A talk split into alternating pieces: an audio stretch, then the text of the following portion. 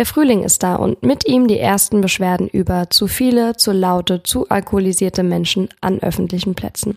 Außerdem eine Motorradstaffel nur für Frauen macht Halt in Darmstadt. Was ist da die Intention dahinter?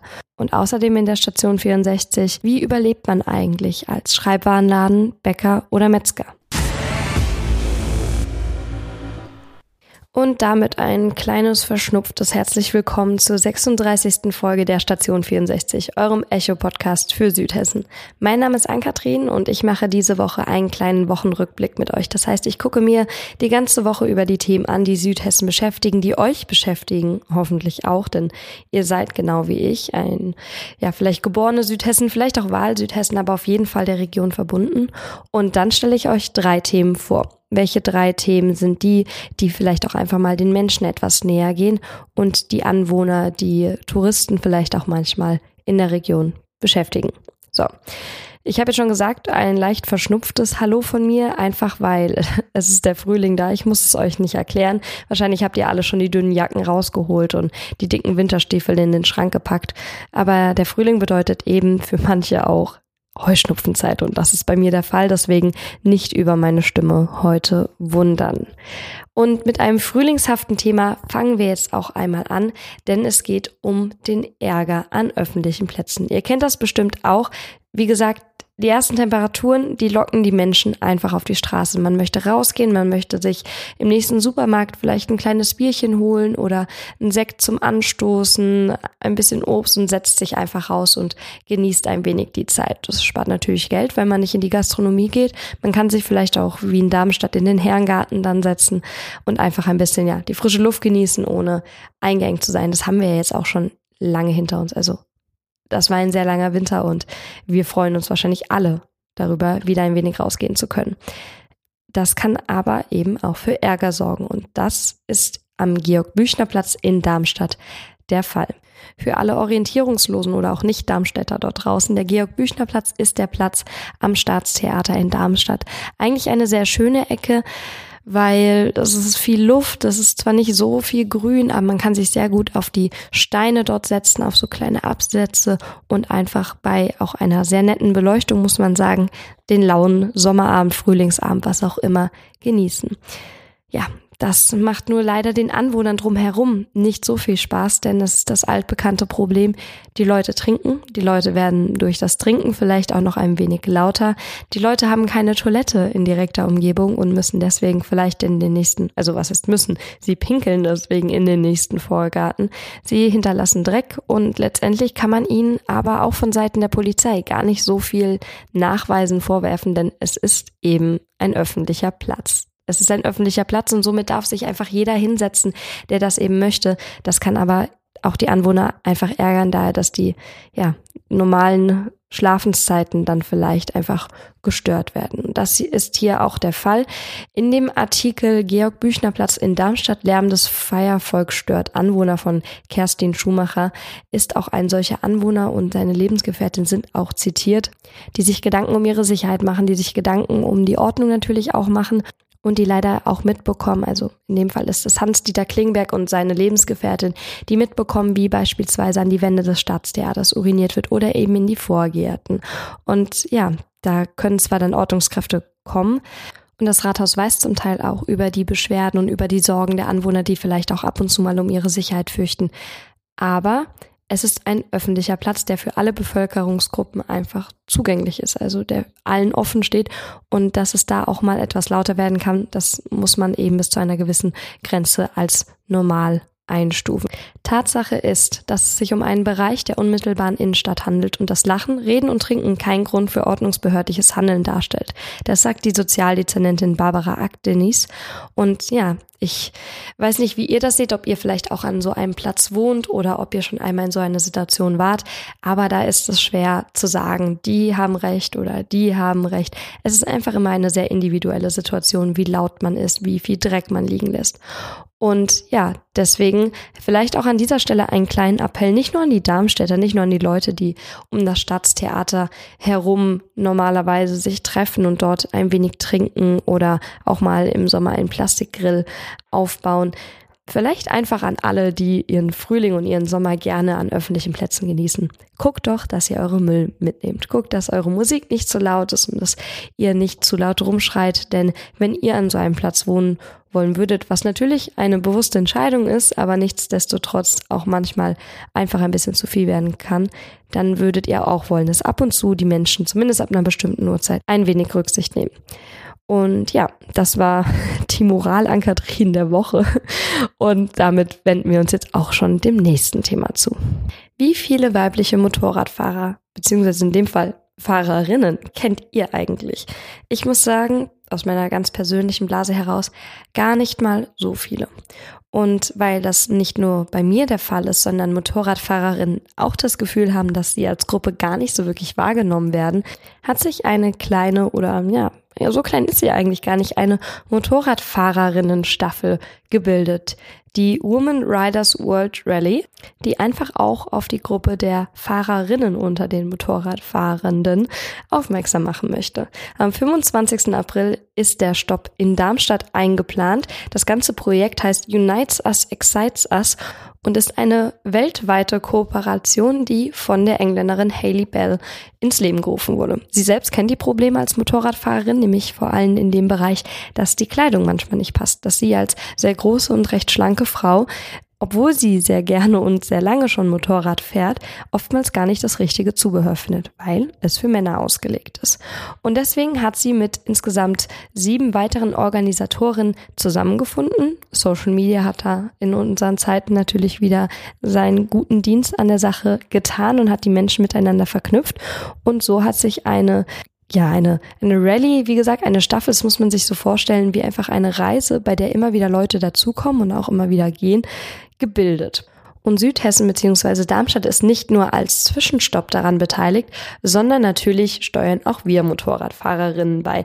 Eine feste Anzahl an Fahrerinnen gibt es insgesamt nicht, aber 24 Teilnehmerinnen werden bloß aus Darmstadt eintreffen. Also jetzt nicht unbedingt Ur-Darmstädter, aber werden eben in Darmstadt sich dann an der Staffel beteiligen und da dann dazukommen.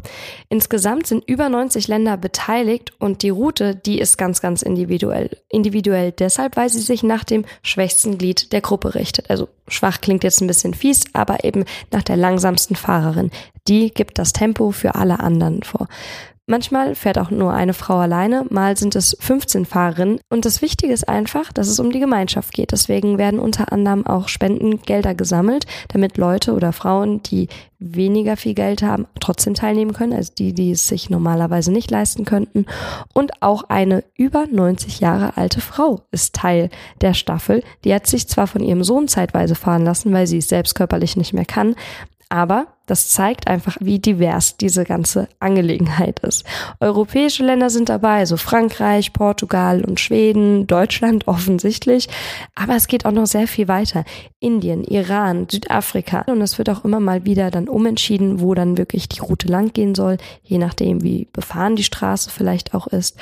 Und wer sich darüber noch ein bisschen informieren möchte oder die Gruppe von Motorradfahrerinnen unterstützen möchte, der kann einfach mal auf womanridersworldrallye.com sich informieren oder den Artikel nur für Frauen auf zwei Rädern von Bianca Bayer lesen, um da noch mal ein bisschen einzutauchen und auch um mehr über die Frauen hinter dem Projekt zu erfahren. Womit wir auch schon beim letzten der drei Themen dieser Woche wären. Wie überlebt man eigentlich als Bäcker, Metzger oder vielleicht auch als Kiosk, Schreibwarenladen in der Zeit der Supermärkte, der großen Ketten und der globalen Hersteller?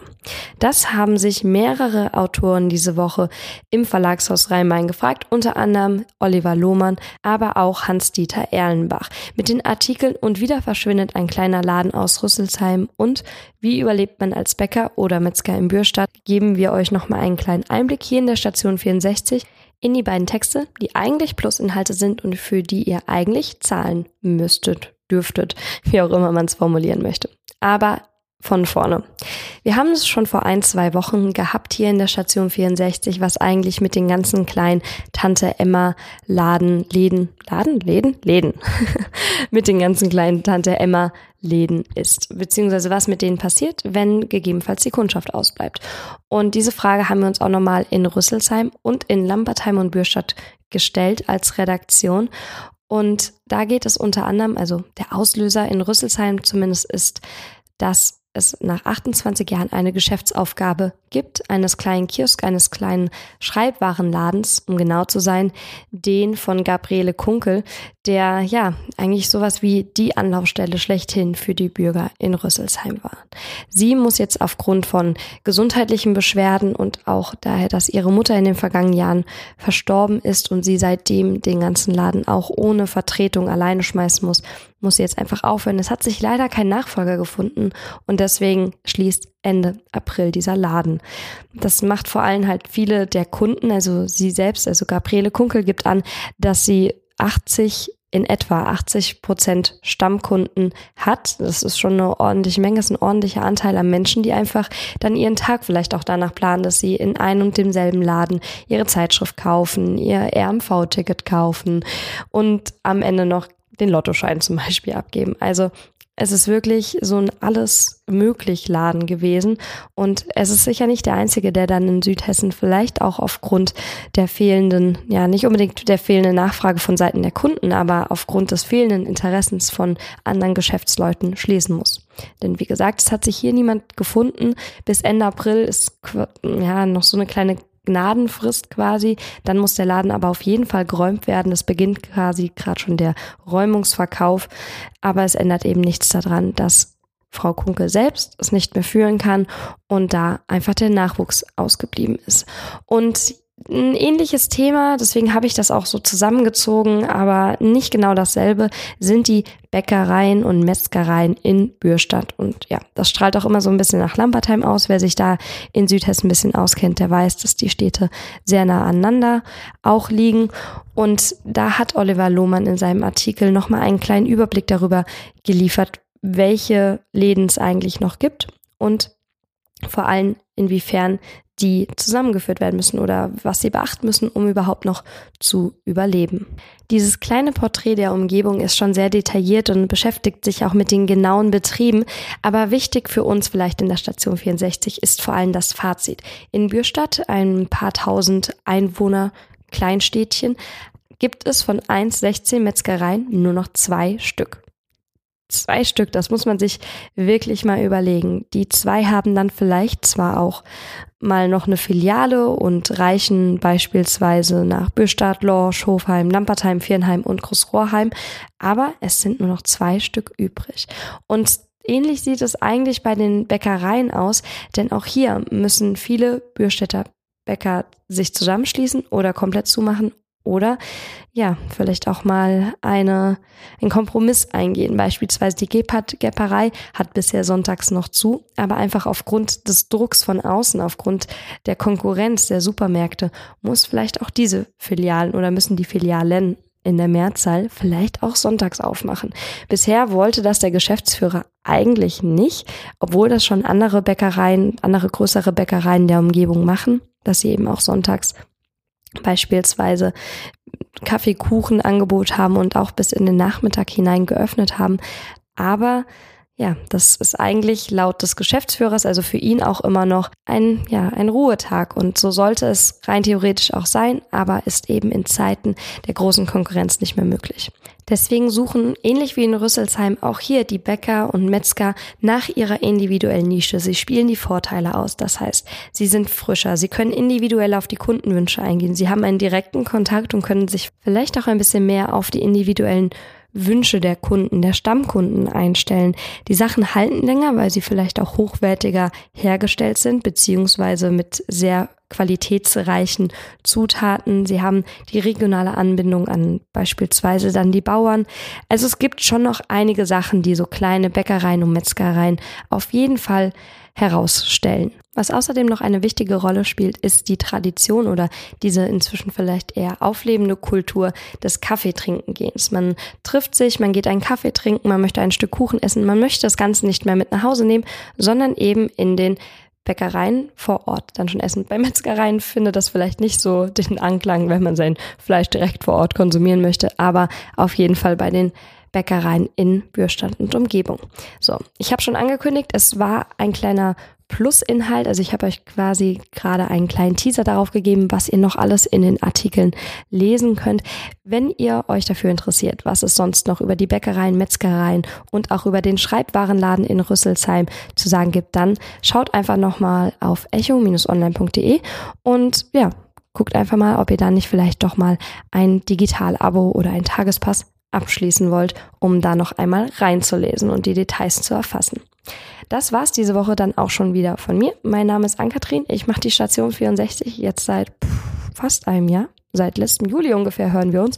Ich hoffe, jede Woche. Ich, ich hoffe, ihr seid dabei und es interessiert euch auch wirklich. Wir freuen uns über Feedback und Anregungen unter eol-kontakt.vrm.de und ich wünsche euch eine heuschnupfenfreie und schöne Frühlingswoche. Bis bald.